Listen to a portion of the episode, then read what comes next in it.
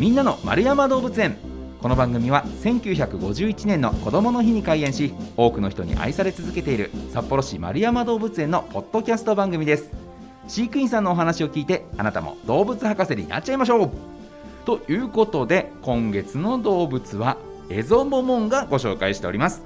先週に引き続きまして今日もエゾモモンガについて獣医師の柿坂啓太さんにお話伺います。柿坂さん今週もよろしくお願いします。はいよろしくお願いします。さあ、えー、先週先々週とこうエゾモモンガのね生態について、えー、体の特徴についていろいろ伺ってきましたけれども今週のテーマはこちら。エゾモモンガが生まれました。生まれたんですね。はい、はい、繁殖のお話とい。うことで、はい、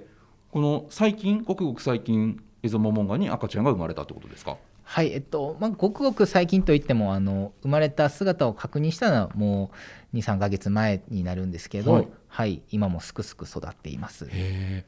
エゾモモンガってこう本来大人のサイズでいうとどれくらいの大きさなんですか？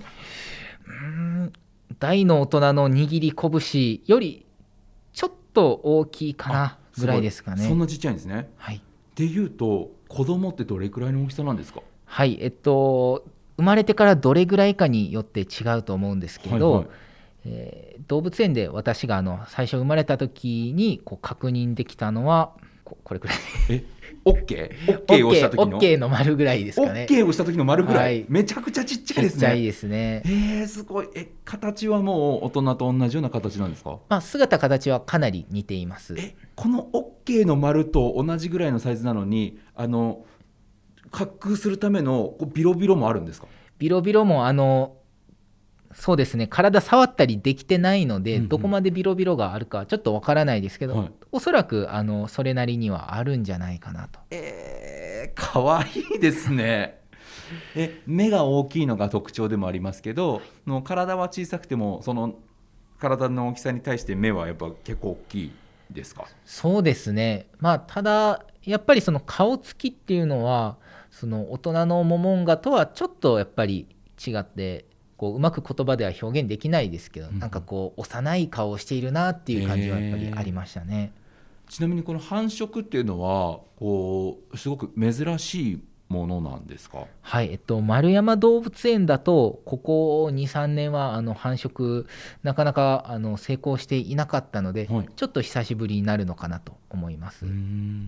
えこの今まで今のお父さんお母さんはつがいで今までも子供を産んでた？ええっと今回初めてのあのペアになるので、はい、えー、今回初めてその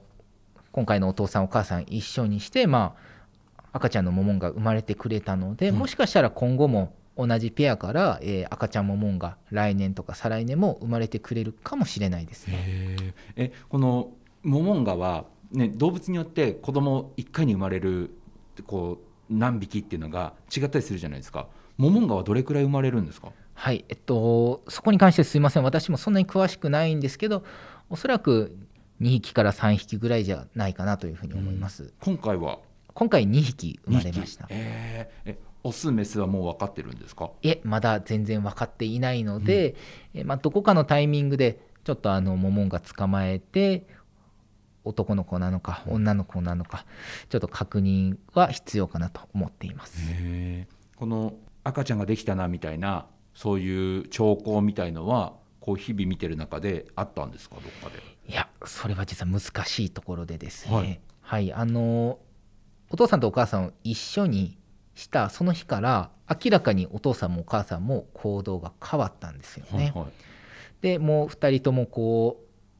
人間に姿を見せてくれなくなったんですけど巣にこもっちゃって。そうなんですよ。その後本当に1ヶ月2ヶ月ぐらいは何の音沙汰もなかったのでえ出ても来ないんですか？はい今までは朝ごはんをあげる時に、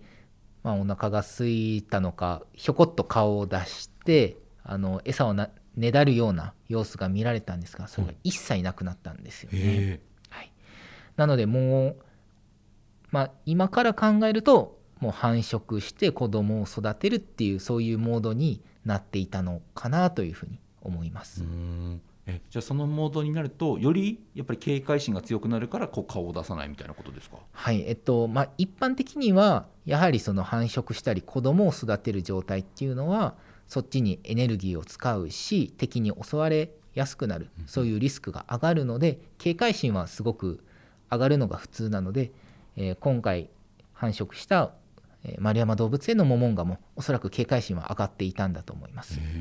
えじゃあもうあれなんですか？この獣医師さんでも、ま、前にね、あのーこう出産の時とかは動物によってこうエコーを当ててこう妊娠してるのを確認するよとかっていうお話伺いましたけどそういったことは全くできない状態はい。えっと無理にその体を触ろうとして、えー子供がちっちゃい時にこう巣をいじってしまったりすると場合によってはその子供を育てなくなることもあるだろうし本当にひどい場合はあの子供を食べてしまうようなことも、はい、あの野生動物だとあるのでそこはあの見極めはすごく難しいですね。ん。えじゃあもうこう柿坂さんがあ赤ちゃんが生まれたんだっていうふうに認識したのはもう生まれてからちょっと経ってからなんですか？はい、かなり経ってからです。へえすごい。それまではもう隠しとくんですね。はい、あの我々獣医師もその巣の中をもう見たくて仕方なかったんですけど もうそこはぐっとこらえて、はい。はい、最後の最後はあの動物の検査に使ったりする内視鏡ですね、はい。細いケーブルの先にカメラがついたようなそういう専用のあの専門的な機械を使ってその中をちょっと覗いたと。すると元気な赤ちゃんがあのいたのであ生まれてたんだなへえすごいな。えその内視鏡で見た時の様子とかっていうのはホームページとかで見られたりするんですか？はいえっと内視鏡で見た後あの巣から飛び出てきたモモンガの写真を確かツイッターに、えー載せてたと思うのでほちょっともう古いあの写真なのでうんうんツイッターしばらく遡らないと出てこないと思うんですけど、はいはい。えーツイッターにも載ってますし、あのモモンガの従者のところにもあの写真貼り出しているので、うん。はいよければ。すごい。それこそね野生ではこう夜しかなかなか見られないよって言ってたけどそのモモンガの中でも出産直後とかはほぼほぼ警戒心強いから見られないってことですよね。はいへえその様子をこう見られるっていうのはすごくなんか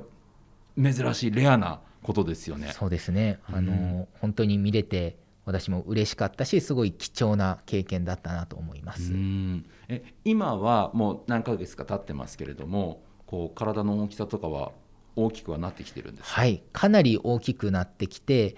もう見た目にはかなり大人と同じぐらいの大きさに成長してきてますね。うー。ん。じゃあもう普通にこ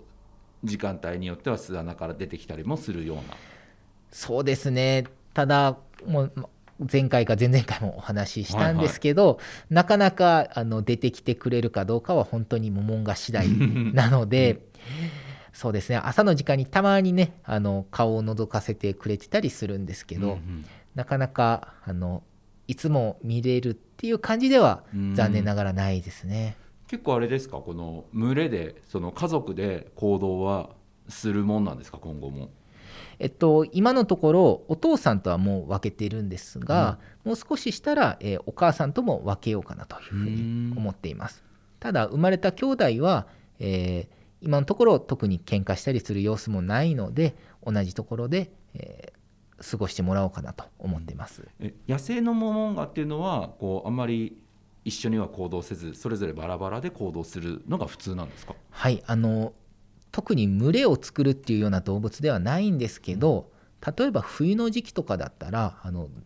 おそらく暖を取るためだと思うんですけど、はいみんなでその複数頭で同じ巣穴にこう巣ごもりをするっていうんですかね、へー。あの集まって寝たりすることも知られているので、うんうんそんなにその他のモモンガ同士ですぐ喧嘩をするっていうようなそういう動物ではないのかなというふうに。可愛いですね。そんな一つの巣穴にみんなでいたりとかする様子が万が一見れたらたまんないですね。そうですね、うん。あのすごくあのほんわかした、うん。はい、光景かなと思うので、はい、見れたら見てみてください。はい、まあ、映が生まれたよということでちなみに何年ぐらい生きるもんなんですか？モモンガはそうですねあの長ければ多分6年とか7年とかは生きると思うんですけど、うんうん。なかなかあのその動物によって違うのかなと。うん。我々あの獣医師なので病気があったらなるべく早く治療してあげたいところなんですが、はいまあ、モモンが普段からあまり姿を見せてくれないのそうとですよね。調子が悪くても結構その調子が悪いのを隠してしまうので、うん。ある日パタンとうん元気だったのに亡くなってしまうなんてこともあるのでなかなかねあの